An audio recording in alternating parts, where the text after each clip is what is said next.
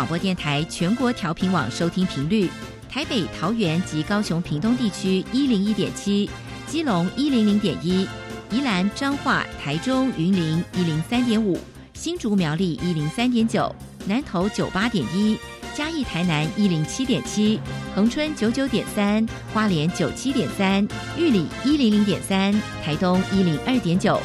澎湖九九点一，金门八八点九，马祖九一点五。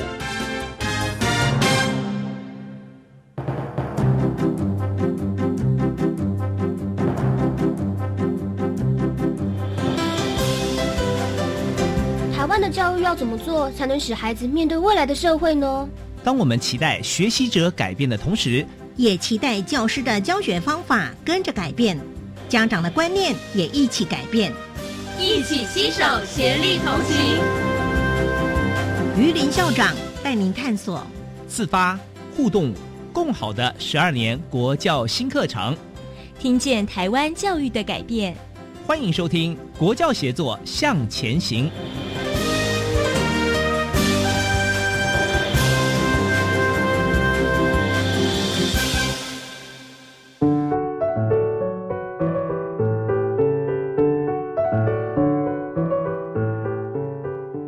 各位听众晚安，现在您所收听的是教育广播电台专为十二年国民基本教育新课程所规划的系列节目。这个节目固定在每个星期三晚上六点零五分为您播出。我是节目主持人于林。今天的节目要为大家谈的是技专校院招生专业化的努力。以国立云林科技大学为例，我们很高兴邀请的是国立云林科技大学。李传房教务长到电台来跟大家分享。我想首先为大家介绍一下教务长。李传房教务长是日本千叶大学自然科学研究科理学博士，也是我们国立云林科技大学工业设计系的教授，目前担任教务长的工作。李传房教务长您好，主持人好，还有各位听众大家晚安，大家好。我们这个节目已经系列性的谈过哈，多次的谈到有关。这个招生专业化的主题，但今天我们聚焦在什么地方呢？特别是有关技专校院。我想，呃，技专学院在过去对整个台湾经济发展做了很大的贡献啊。所以在这一波的课纲改革里边，其实我们是普通型高中跟技术型高中都同步在运作当中哈。呃，所以今天我们知道说，校长呢是我们整个招生专业化的一个重要的一个计划主持之一哈。是不是麻烦您这样，呃，先谈一下贵校哈，就是国立云林科技大学，它的教学特色是哪一方面？好的啊，我想非常谢谢那个主持人的介绍哈。我想各位听众可能大家对我们国立云林科技大学，可能有些人了解，可能有些人还是陌生的。我稍微再介绍一下，我们国立云林科技大学，它是非常强调一个务实自用的一个科技大学。是是。那其实这样的一个科技大学，它是跟我们现在的新课纲，其实它是不谋而合的。因为我们的教学是我刚才讲的，非常强调说务实之用，是我们培养出来的学生一定要有专业知识。嗯，比如说他，呃，他是机械系，他本身就要机械的一个专业知识。那另外一个，他要动手做，还有一个解决问题的能力。我想在新课纲里面，他非常强调学生的一个专题。那其实跟我们学校的一个教学精神是非常一致的哦。所以，呃，我们的教学特色就是务实之用的一个教育。那我们学校呃四个传统的。啊，学院我们有工程学院、管理学院、设计学院，还有人文科学学院。嗯，那另外一个，我们在最近两三年，我们又推动一个双轨教学，就说我们技术型科技大学的话，哈，那其实它会比较强调是说，学生实务能力很强的时候，那你要如何加强他的实务能力？所以我们在三年前就学校成立一个未来学院，是，也就是学生他可以从他的实务的一个学习，我们给他一个视性教学，哈，或者是我们会将。一些的产业实务的一些专题融入到他的课程里面，让学生可以精进他的实务，那也可以精进他的一个专业知识。这就是我们经常在讲的做中学。他在做的过程里面，他需要什么专业知识，他再来学习。哦，所以我们有传统的刚才讲的四个学院，它是强调理论与实务并重的一个呃学习方式。那我们的未来学院是非常强调一个实物学习的一个啊教学方式，我想是双轨并进的一个教学方，我想这是我们目前云科大非常重要的一个教学特色哈。我大概就先介绍到这个地方，谢谢。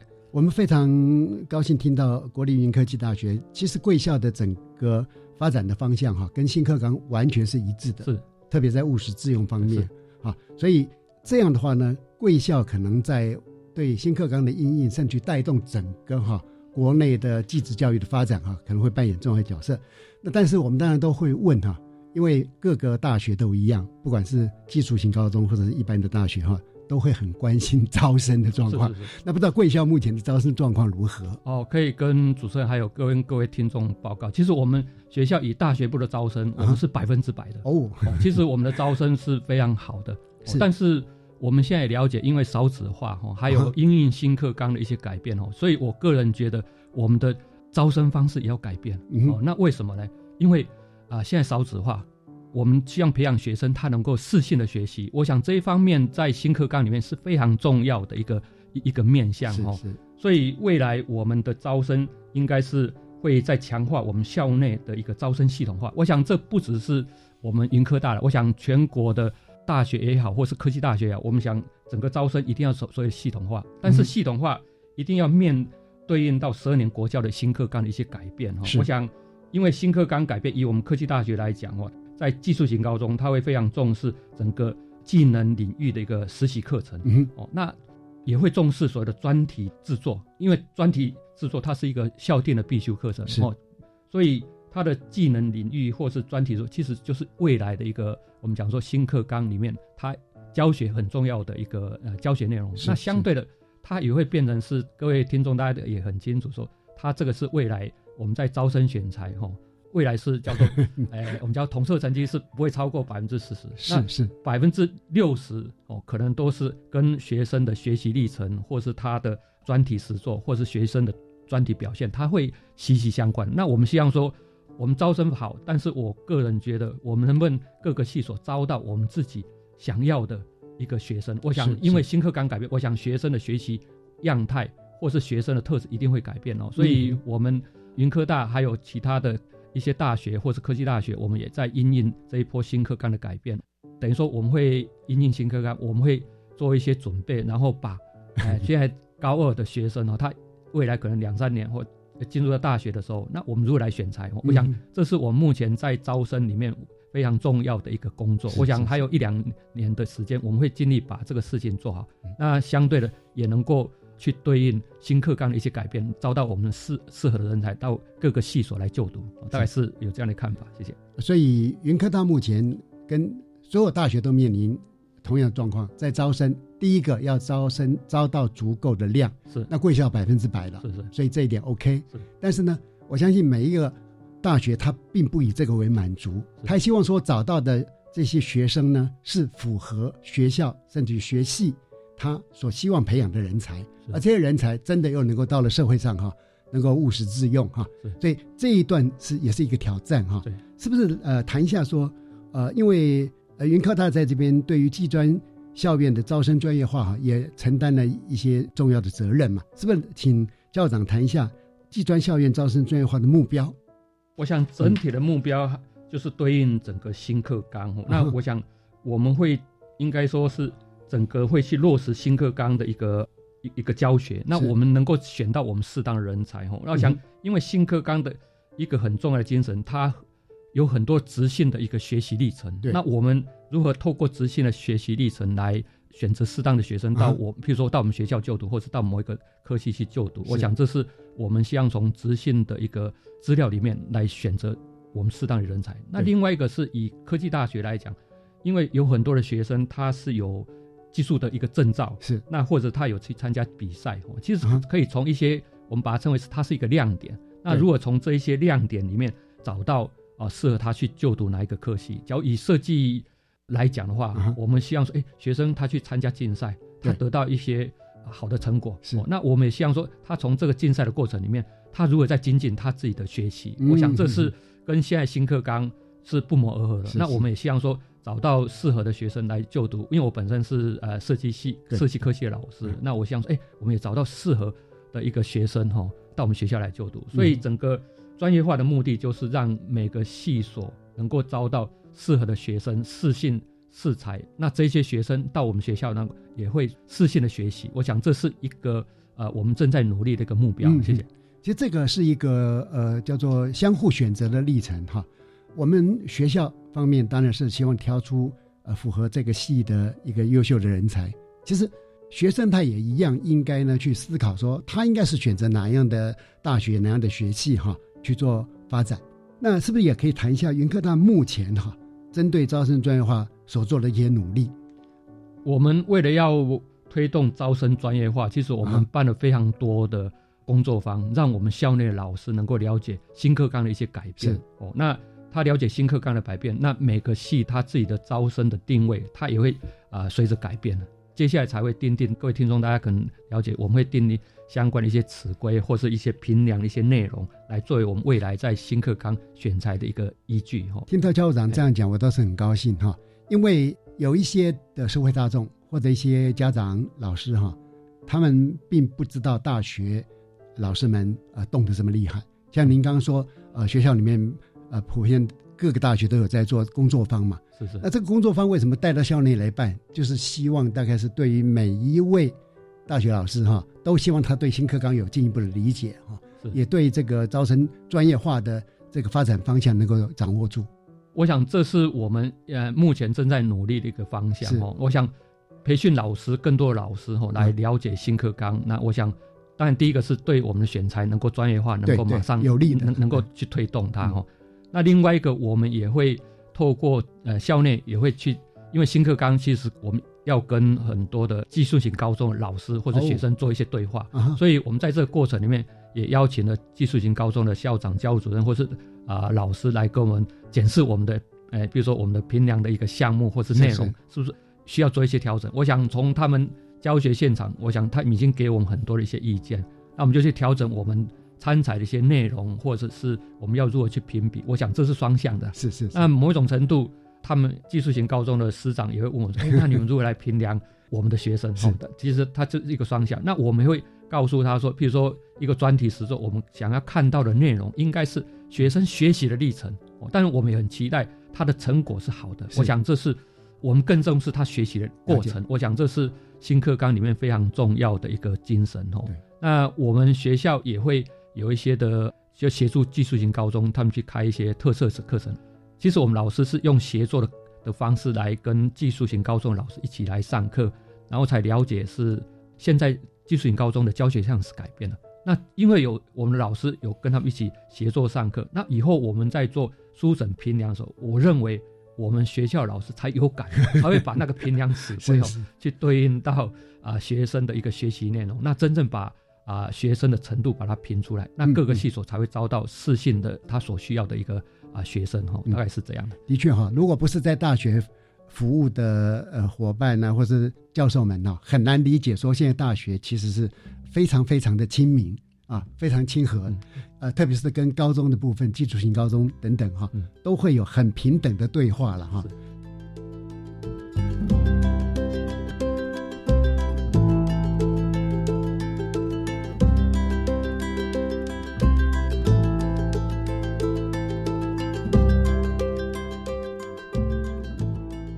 所以在这边，刚你有提到说，你们会跟高中端的。校长呢，老师、主任们有非常密切的一些联系嘛？是不是。也可以在这边谈到说，你们如何跟高中职啊共同来应应，然后又是。如何在对话里面是。如何讨论啊？谈的内容又是。什么？因为有这一些互动，我刚才也稍微做的那种，第一个大概都是。针对课程啊，课程，因为有很多的技术型高中，它可能每个学校资源不太一样，甚至应该说所处的位置不太一样，它会发展自己的特色。对，那有些学校。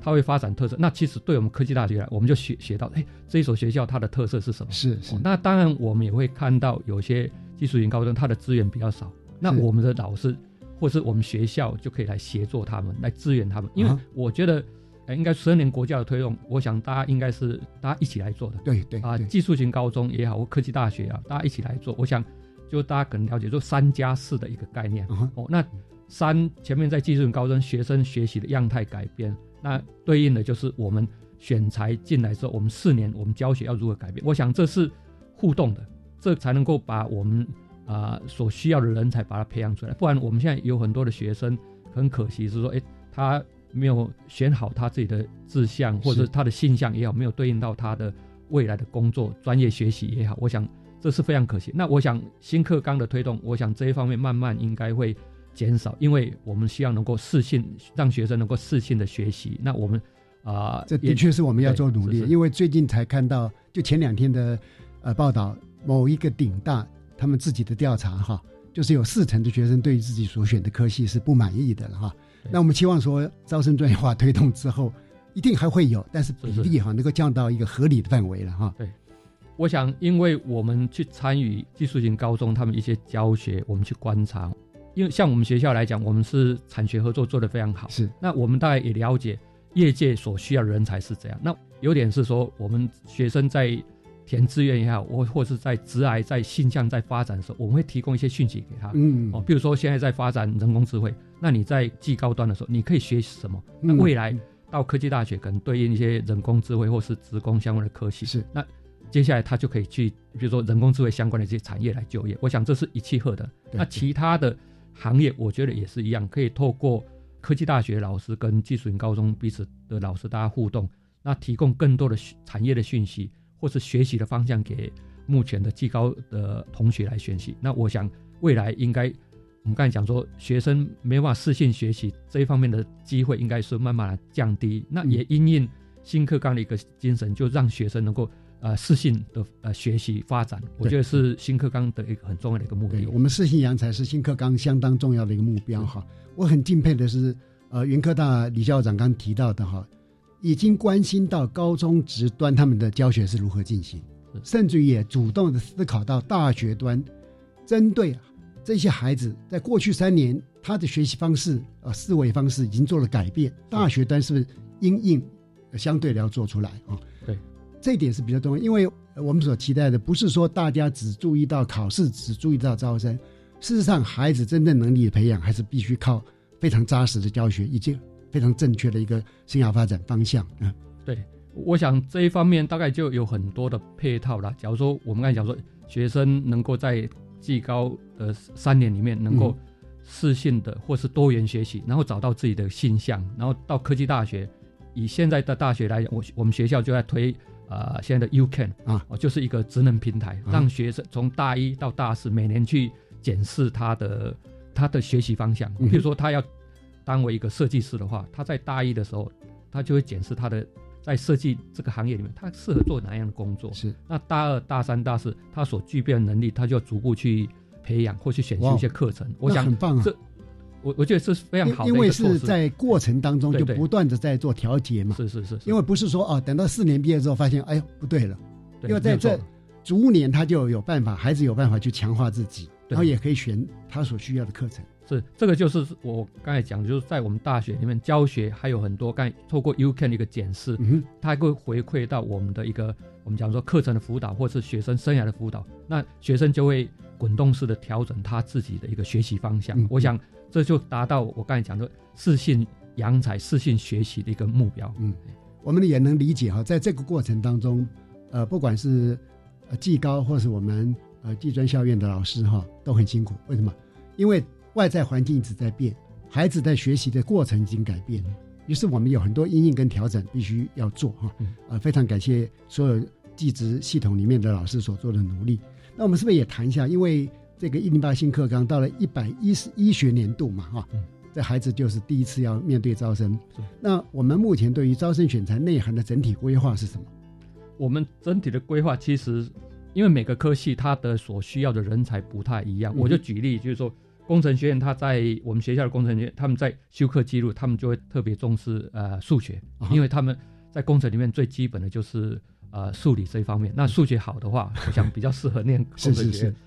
那另外一个，假如说以管理学院呢，他们会重视国因素，但是另外他们会非常重视多元表现。哦，多元表现，尤其是会看看学生在弹性学习或是社团。或者是干部或者服务的一个学习，因为从这样的一个过程里面，可以了解学呃学生的一个个性，是还有他的素养的一个能力的养成。到是这样，我想，管理学院他们非常强调说人跟人之间的沟通，对非常重要。哦，我想这一方面的多元表现，他们希望说能够看到学生有这样的一个素养。哦，我想大概会是这样。那假如以设计学院，他们会在课程记录上，他会看到学生在艺术方面，因为设计他会强调比较属于美学方面。那学学生假如有这样的倾向，我觉得他是比较适合念设计学院的。是，那是这样。那人文的话，我们学校还有个人文学院，他们就比较重视说的国文、英文这样基本的一些。我们讲说专业科目，那他们也会看学生的一些竞赛或证照的一些表现。我想我们学校来讲，就是每个专业系所来讲，他们已经奠定不同的啊选材的一个我们讲说项目。那我们会依照这些项目来选择适合我们盈科大就读的一些啊学生。是是，因为呃不同的这个学院哈，的确他所期待孩子。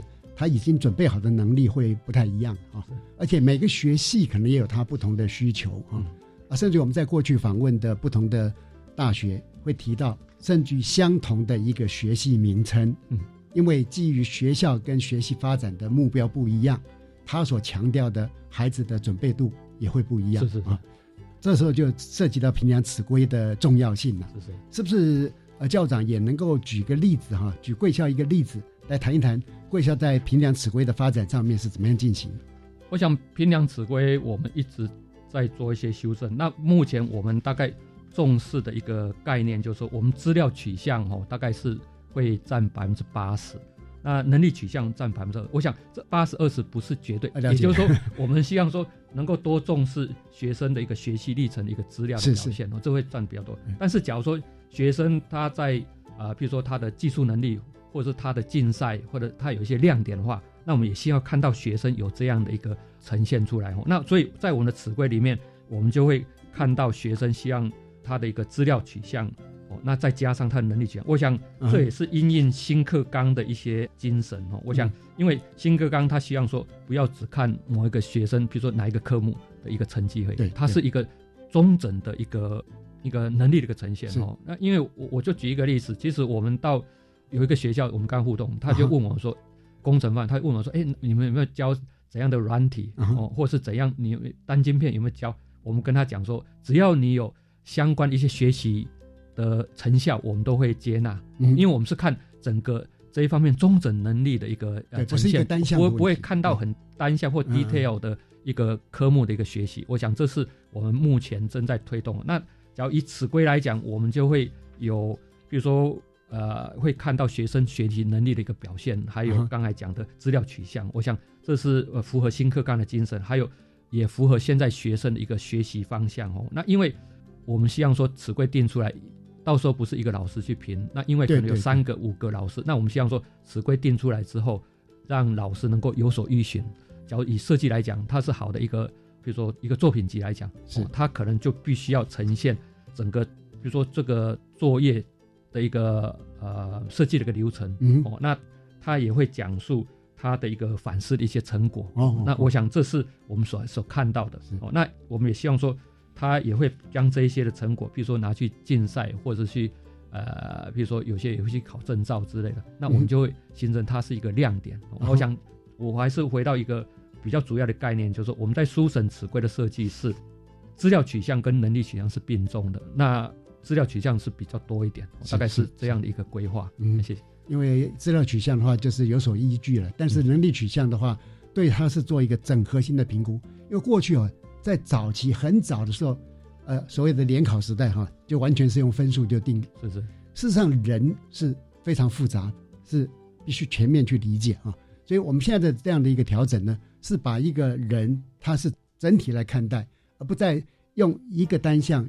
一个评量的标准就去决定的这个小孩子他适合读哪个学校啊？是，我想呃，可能贵校在这方面不同的系还有很多不同的一些思考啊。我们先听一段音乐之后哈，再继续来请教国立云林科技大学李传芳校长。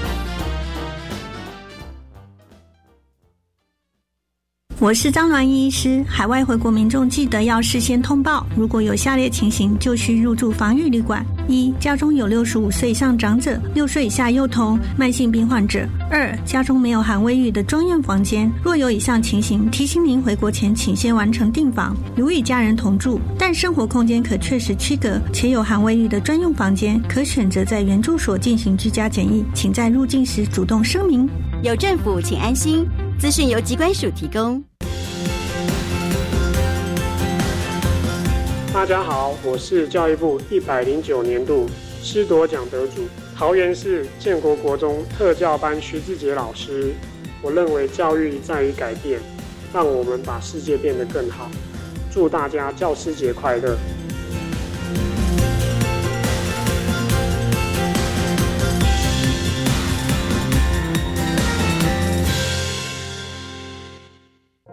我们要成为高职优质化学校。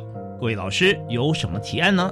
规划校本国际教育计划，培育全球公民，提升基本阅读能力，教学生会运用资讯或新兴科技解决问题，赞哦！巩固基本学历，提供学生生涯试探、生活应用等课程。好，积极进行，我们一定会成为优质化的高职。以上广告由教育部提供。大家好，我们是台湾弦乐团。我们都在教育广播电台。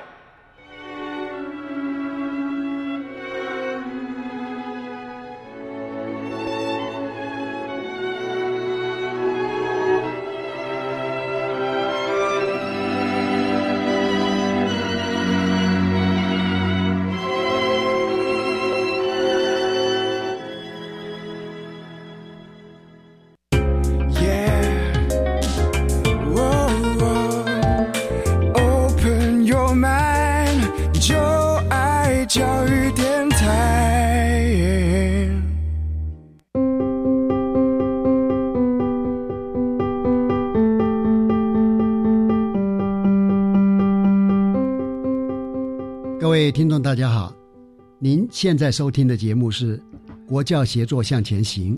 我们今天谈的议题呢是技专校院招生专业化的努力。呃，在前半段的节目里面，云科大的李传芬教务长已经提到说，该校的工业设计系的一些例子哈。我想是不是教务长可以对工业设计系您印象深刻的一些他们的规划哈啊，再为我们做一些介绍。好，我我想再跟各位听众再做一些说明哈。其实我我觉得我们现在在讲新课纲一个推动，其实很重要，就是一个以素养学习的一个方向。那我们假如说要选材的话，我们如果要来选，如果来选呢？刚才我也谈到有关我们书面资料审查，我们会以那个资料再加上它的一个亮点来取向。但是再跟各位听众说明一个事情，就是说，其实我们有些数科的考试哈，也慢慢以。素养为导向的一个命题方式来来来，这个有点难吧？哦，我觉得呃应该不难，就是看我们题目如何来设计哈。我就举一个举两个例子啊，我想大家都是跟设计学院相关，因为我们设计学院不管是硕士也好，大学的一个真试也好，我们都会有一个数科。那过去的数科考试方式大概就是我们就考素描，很简单，素描有实物的写生或者是那个石膏像的一个素描哦。但是我们现在呃因为假如说只有考素描的话，就还是回到一个技术能力的考，但是考不出学生的一个素养能力哦。那但是我们已经在最近这一两年的一个术科的考试里面已经改变了素养为导向。我就举一个例子哦，呃，我就举我们数位媒体设计系哈，数位媒体是它要培养的人才是，譬如说动画或是互动设计哦，多媒体这一方面的人才。我想，因为现在资讯科技非常的，我想这一方面呃学生的想象力是非常重要的。所以我们命题方式大概就是我们会命题，哎。未来的城市的想象是什么？哦，让学生去想象。我想有些是目前的城市可能没办法达到，但是想象的话是可以把它画出来。嗯，它可以超越现况。哎，对，没有错。那其实就在考一个学生有没有创意或是想象能力。假如说想象力越丰富，可能现在没办法达到，但是我觉得以数媒系他们的教育的目标来，我想是是没问题的。嗯，因为他们希望说有非常多想象力的学生来就读数位媒体设计系。我想这是。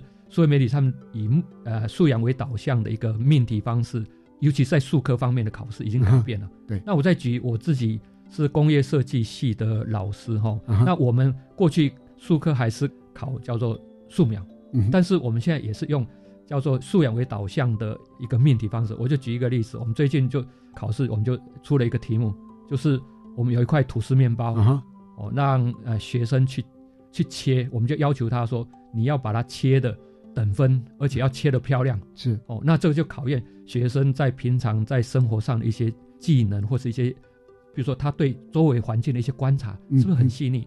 我想，假如说很细腻的话，切面包。啊，我想是一个一个很好的一个题目。我想切豆腐也是一样，你你可以把它切得很很整齐，很漂亮。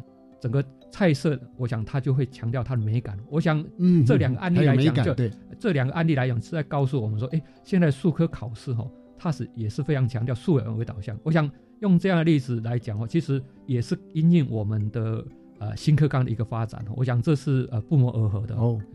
好，我想这个部分呢，还不只是这一个戏啦。是，如果把不同的戏拿出来，一定很有趣，是哈。那因为毕竟在呃做评量尺规，或是对于学生学习历程做解读的时候，哈，参与的人员应该是蛮多的。是，所以那个云科大在招生人员，还有学校教授啦、职员他们的招生专业化的培训上面是怎么样进行？我们的培训，大概首先我们会去找。因为有很多的先导学校已经在做，那我们会请他来跟我们做一些经验的一些分享。嗯，那在这经验分享是要告诉我们的啊老师或者我们职员，其实考试未来的方式是在改变，尤其是对应一一学年度的那种新课纲的改变，我想它一定会改变的。那我们也告诉老师，啊，我们如何来应用它。刚开始的时候，我们会有一些工作方，那系所他们就回到自己的专业系所去去讨论，因为新课纲的教学改变，那当然的，我们未来招生选材的方式一定会改变，所以这方面在职员他会协助我们，比如说系统的建制或者资料的整理这一方面哦，那跟过去的整理方式可能也不太。以后未来的资料的审查完全是在一个网络界面上面在在哎，那我觉跟过去完全用书面审查完全是不一样的哈。那另外一个很重要是我们希望说能够培训更多的老师来参与哦，就正如我刚才有跟观众说明，就是我们有很多老师去啊，我们会。讲习或是观摩，甚至到技术型高中去了解啊新课纲的一些改变。是，我想也因为这样的话，更多跟技高端老师有些互动。那相对的，我们未来在选材，老师在评量，应该说先是说，哎，我们在制定尺规的时候，哦，他会有一些改变。对，哦，那相对的，就是说老师也会比较有感啊。譬如说你要给他分数，过去是每个人的尺规那一把尺是不太一样，那未来一定是。有一个我们叫做我们学校应该有个名字叫 rubric 哦，就是一个这样一个很好的一个评量。就是以前是各自表述了，对是是。现在是有一个 rubrics 作为大家共同来评分的一个依据，对，这样会使得这个差异会缩小。是是，甚至于你在评分的时候啊，这些老师或职员我们要一起共识，大家讨论说，哎，大家的比如说要给他假如十十等地的话，那你要给他十分，那他的条件是什么？我刚才也讲，他的资料呈现应该是怎样？嗯那假如说能够有一些亮点的话，他的分数应该会更好。我想这就是我们在培养更多老师来参与这样的一个书审作业的一个方式。目前正在进行，我想这一方面的进行会持续到明年的四五月。我让我们整个词规，我们是词规不断在调整在做。我想这是目前正在做的工作。嗯。因为这个平量尺规，其实听众朋友可以把它看成就是一种测量工具，呃，那这个测量工具它要精准，必须要做到所谓的第一个，大家用这个工具来量，都量出同样的一个结果。所以在这方面，呃，跟高中职端的对话哈，可以不断的修正，使得这个工具呢更加的精准。是我我也可以举一个例子，我们平量的一个资料，以现在来讲，就是说平量出来的成绩哈是。我们也会做一些统计检定的一个分析，比如说我们目前也有做过，哎，大家有共识跟没有共识的平量出来完全是不一样。当然有共识的话，它有个现象就是说，哎，大家的分数会比较一致，对，那也比较不会分散，因为一分散的话，我们还会去检定说每个老师重新再校正，重新再校，我们就词汇再校正，因为有共识的话，大家应该说会比较一致哈。我想对这样的话。在整个呃书审的作业，应该会比较趋向一个公平性。我想对考生来讲，应该是比较好的一个方式，而不是说老师的词规不一样，那评出来大家都不一样。我想未来应该不是这样，不是凭借个人的感觉是是是，它其实是有所依据的。对对对。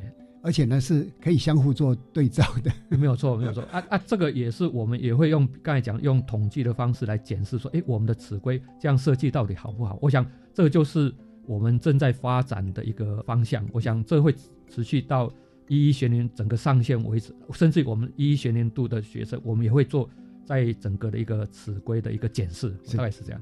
哇，这也是一个很大的工程，因为不是少数的教授去参与，是除了教授之外，还有需要职员同仁嘛，是甚至后台的分析等等哈。这个的确呃，对于大学端来讲哈，呃也是蛮辛苦的，特别是教务长。没有没有，我想这是应该的工作了，因为我是觉得，因为大家对考试都非常的呃重视，我想我们也站在教育的角度，我们也应该重视这个问题。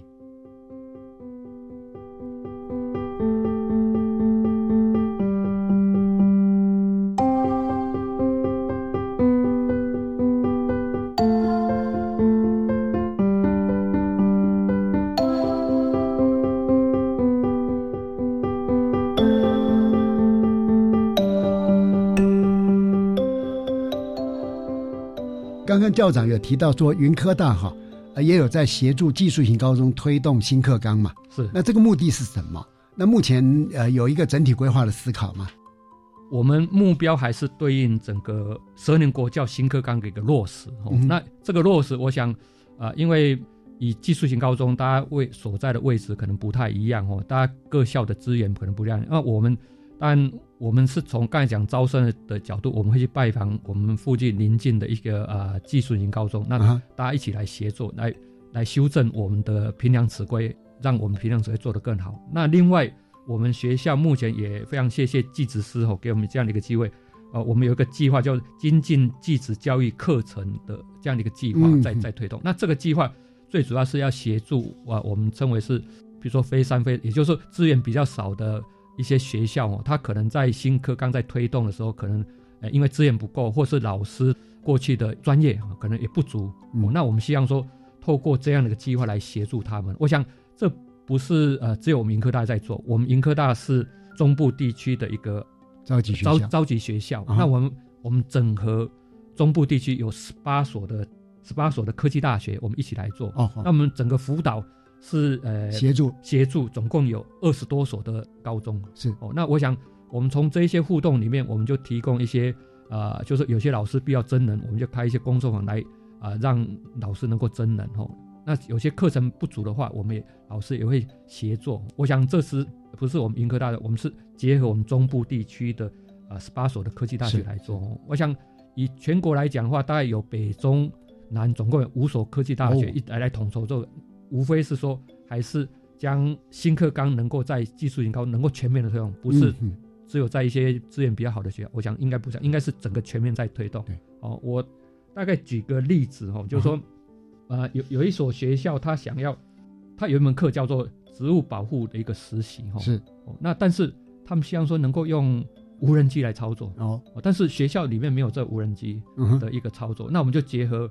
科技大学有无人机的学校的学校，甚至我们还结合业界的哦，业界，因为 有些无人机是呃要有证照的，那业界它可以来协助我们实际操作。那我们就透过这样的方式来呃协助这一所的学校，就是说我们就有无人机操控飞行应用在农业上或高山喷洒农作物是这样的一个课程实作，让啊技术型高中的学生能够有所体验了了解这样的一个技术哈。那另外也有有一所学校，它是化工科，但是他希望说，我化工科的学生能不能进入到有关化妆品应用，嗯，或是化妆品相关的一些科系就读，或是了了解化妆品跟化工有哪一些方面？那我们当然就是找了呃一所科技，它它有化妆品应用系这样的一个专业师资，那他来协作，他们让老师能够了解化工的专业如何应用在化妆品的一个应用里，也就是说在技术型高中。让学生能够多了解化工不是纯我们讲工业工只是工业，它可以应用在化妆品上面的一些研发上面。我想从这两个例子就可以了解到说，哎，我们有更多的科技大学来协助，就是技术型高中来发展一些特色课程。嗯，哦，那学生也可以将这些未来可能有机会放到他的一个学习历练档案里面，那就可以看到学生多元学习的一个成效。那我想对学生不管在呃原来的学习也好，或未来在升学也好，应该有很大的一个帮助。那这边我们真的要肯定一下教育部哈，因为刚一般来讲，就是都会型的学校，它资源很丰沛。是。那我们所讲的比较偏乡的地区呢，又会有一些特殊的专案来协助。是。刚刚呃教务长所提的非三非四的学校，就是它既不是在都会，又不是在偏乡，往往呢会被忽略嘛。是是。可现在呢部里边对对挹注了很多的经费，动员了这么多的科技大学来协助技高啊。我想呃这样的努力呢，会使得台湾全部的每一所学校都能够被关照到，是是是。那同时我们也可以看得出，这个努力它不是只是在强调招生呐，没有错，它更关注孩子的学习嘛啊。那是不是呃，请李传曼校长为我们今天的访问呢做一个总结？您对于整个这些方面的一些思考？我我想呃，因为我目前是在教务的一个工作，其实我真的是非常。重视这一次的所谓的十二年国教的一个推动哈，我我一直很记得，就是我们第一次去参加教育部要成立一个招生专案办公室这样的时候，师长跟我们讲一句话，就是说我们招生专案办公室一定要成功，嗯，因为它会对十二年国教的呃新课纲的推动绝对有很大的一个影响。是，我想这一件事情一直在我的大脑里面一直在。那我也因为有这样的一个指示，我愿意投入更多的一些。精力跟精神，在所谓的以我们学校来讲，我们如何把这个招生专业办公室把它做好？是我这我想这是对应到我们招生哦。但是我个人觉得，这只是一个招生这样。我个人觉得，应该还有更多需要去，比如说，我们愿意去协助更多的技术型高中，来把新课纲落实。那也把好的让学生能够在技术型高中里面，他能够适性的学习，多元的学习。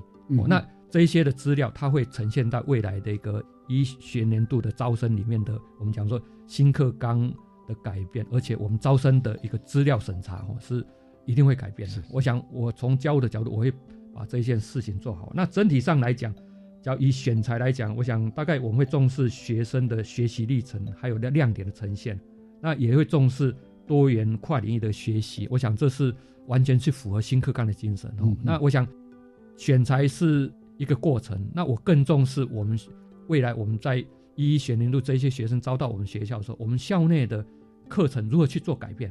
我想这是更重要的一件事情。我想这才能够做好所谓整个技职教一贯的，从技高端或科大端一直到产业端，我想一定要把它串联起来。因为我有这样把它串联起来的话，我想未来在呃人才培育也好，我想应该会更多的那学生能够适性的。啊，我们讲说在学校能够呃发展适性的学习，那我想这样也会因应整个的啊，我们培养出来的人才能够为产业或是国家所用。我想这是呃我个人的一些观点哦。那我想就讲到这个地方，谢谢。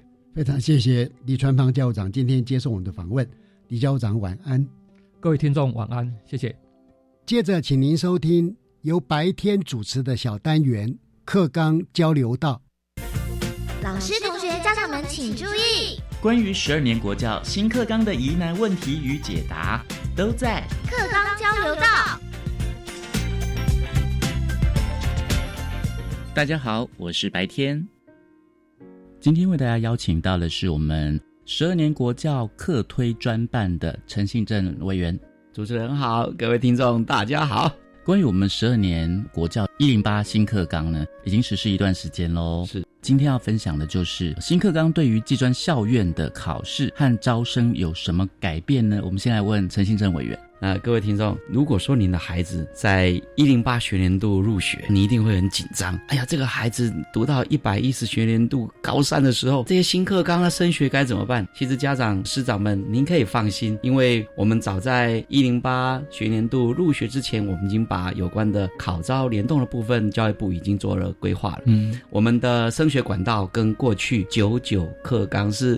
一模一样。哦，其中有比较特别的是，过去我们会使用所谓的备审资料，嗯，那备审资料会用在我们的绩优甄审的管道，以及我们的甄选入学的管道。那现在呢，把备审资料，我们期待跟我们的中央资料库能够做连结，所以学生就不需要在高三的时候准备一本本漂亮，或者是请人家去装订花钱。计算校验就可以经由中央资料库去调资料，所以备审资料做了这个工作就可以省了。嗯，所以考试和招生，嗯，基本上没有太大改变嘛。就听我们委员这样陈述。是啊，考试招生这个管道是没有变的，但是有一些小小的改变，就是以后的考试的那些测验题的内容，有些会偏向所谓的核心素养的考题。对。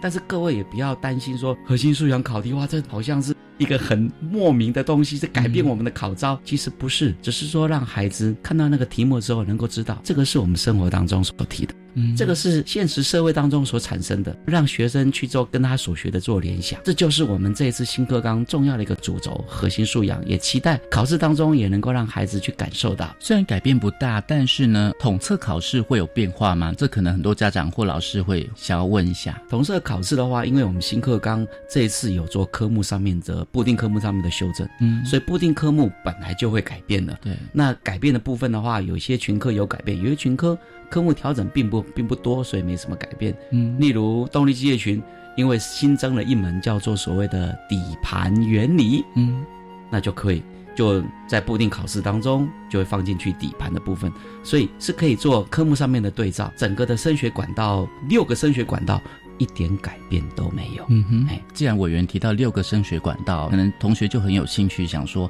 呃，我如果要考这个技专校院的话，有哪六大升学管道？我可以知道说，虽然它没什么变化，但是呢，考试的话，我我应该要怎么样来准备？好，那我来说一下，我们这六个升学管道可以切两块，嗯，一块是不需要考统测，哇，也就是不需要考试；另外一个管道当然就是要考试。那我们先讲不需要考试，不需要考试的有四个管道，嗯，这四个管道，第一个是叫做繁星，哦，哎，繁星就是全校他只要。成绩在前几名的，然后呢有适当的比例，那现在大概是十五个学生左右，可以直接按照他学校成绩的排名去登记学校，这是第一个对繁星。第二个叫做特殊选材，嗯哼，特殊选材的名额事实上是不多的，但是呢，如果说你有某一个专长，例如。呃，我听说一个学校，那个学生是选上了农医系，嗯，那为什么到农农业呃农农业系？那为什么到农业系去呢？因为他会猪只采精哦，就是猪啊，他他要繁衍后代啊，来采精。这个孩子就是在实习当中学会去跟教授讲哇，怎么采精？哇，教授听着觉得这个孩子经验而经验丰厚，嗯，而且呢。那样子的态度以及他的口语表达都非常好，所以就特殊选材就给他选上了。是，所以这这两个，第三个是叫做所谓的。绩优保送，嗯，哎，听到保送就知道说连考试都不用考，但是绩优保送呢是属于全国前三名，哇，或者是国际赛的储备选手、国际赛得名的，嗯，他就可以直接保送选择学校。对，那你说我今天每次参加全国赛也不见得都会拿到前三名啊，哪那么容易？所以第四个管道就是绩优甄审，嗯，就是我不是前三名，但是我有拿到优胜啊、佳作啦，或者是专题实作竞赛啦，对，甚至呢以及证照，那我有加。的比例，我就可以报绩优增审，但是绩优增审就要有备审资料或者是学生学习历程档案。好，那剩下两个要考试的就是考完统测做什么？先甄选入学，负责我们的学生学习历程档案或者备审资料去申请学校。一个学生可以申请三所，嗯然后呢，这个管道结束之后，没有用完的名额就到登记分发，那大家硬碰硬。成绩硬碰硬了，对，所以就是这六个升学管道。哇，其实我对于免试比较有兴趣因为不用考试，我想说，哇，如果是可以不用考试，那当然最轻松啦。可是我想应该没有委员讲的这么轻松哦。是，学生必须具备有某单项的才能，嗯，他的专业能力让教授认可，对，才能够经过。你看看我们的基优保送、基优甄审，还有特殊选材，都是技术或者是他的有关学术的表现哪一个？而我们的繁星是学优，嗯，而在学校的成绩都表现很优异，才有机会有到繁星。嗯，所以学生如果说您在学校都没有很认真，呃，也没有很专注，也不会去思考，那么这些管道对你来讲，嗯，可能是呃望之呃莫及的东西。嗯，但是如果你在学校投入学习，不管你是在技术，不管你是在学业上面，这些管道你绝对会用得到。没错。所以呢，同学们哦，这个统测考试会有变化吗？其实变化不大。然后呢，考招呢也没有什么太大的改变，是主要就是这个区别就是在于你要不要去利用你的绩优的这个部分哦，然后你的那个技术的这个部分呢，或是以及证照，然后你就能够升学了，还是说你完全就是要硬碰硬的考试？是，但是我想多数人都是考试啊，对，老师 是啊，但是我想，如果说您刚好是您有家里有孩子，嗯，是准备要一零八进来，准备要一一零要要升学的，嗯，我也建议家长，您可以让你的孩子多阅读一些东西，嗯，为什么？因为现在每个孩子他都有手机，对，这个手机。是已经是全世界的资讯都在里面，嗯，所以孩子要善用手机，不是拿来打电动。嗯那我们如何让孩子善用手机？他可以去让他去找他喜欢的，嗯，那找他喜欢让他去投入，因为手机一进去就是无政府状态，对，无管教，嗯，无社会规范，而让孩子能够知道他该怎么学习，他该怎么自我约束，嗯，我想这才是我们重点。如果说还在听我们一味的指导，那个孩子。是以后很难面对社会的挑战的，真的。嗯，所以呢，新课纲对于技专校院的考试与招生有什么改变吗？统测考试会有变化吗？我们请陈信正委员再来帮我们总整理一下。好，我们的考招的升学考招的管道，到目前为止的话，我们对于一零八新课纲的规划是跟九九课纲是一样，但是因为我们的新课纲有些科目的改变，那教学形态的改变，所以说我们。有关的那个考试的内容科目就会有做调整。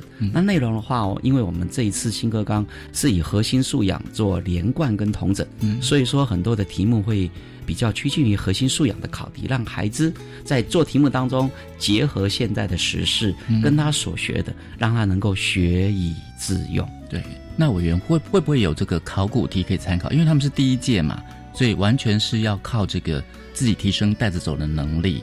然后就是完全符合一零八课纲的精神才可以。是你一定要担心说有没有考古题，其实考古题以前就有了。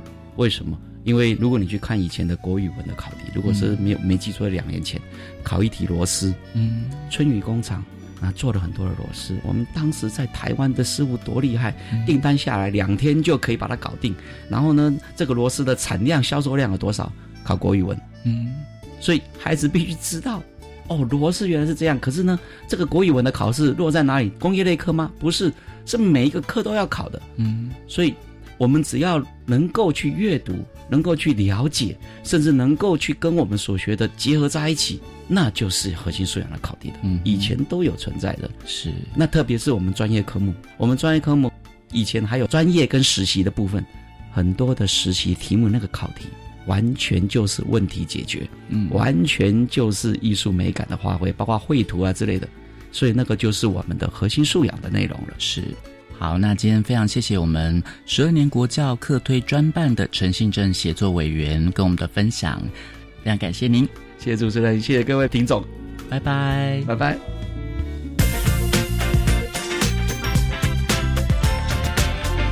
我是白天课刚交流到，下次再见喽。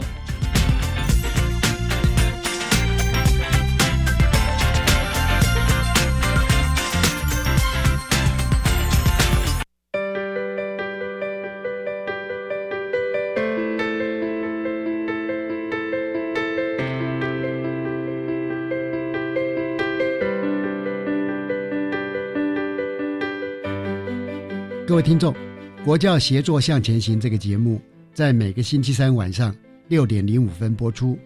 下星期三将由本节目另一位主持人谢若兰老师为您服务。下一集我们要介绍的是因应新课纲国中教育会考的改变。欢迎您再次准时收听，晚安。